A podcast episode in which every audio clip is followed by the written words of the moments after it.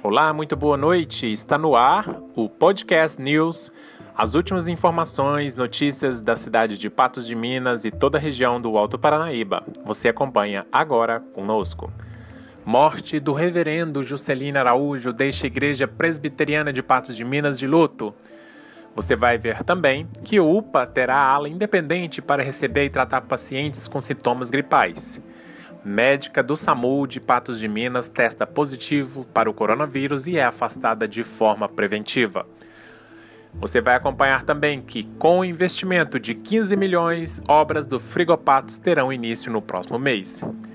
Na manhã desta sexta-feira, Copasa divulga interrupção do fornecimento de água em Patos de Minas nesta manhã.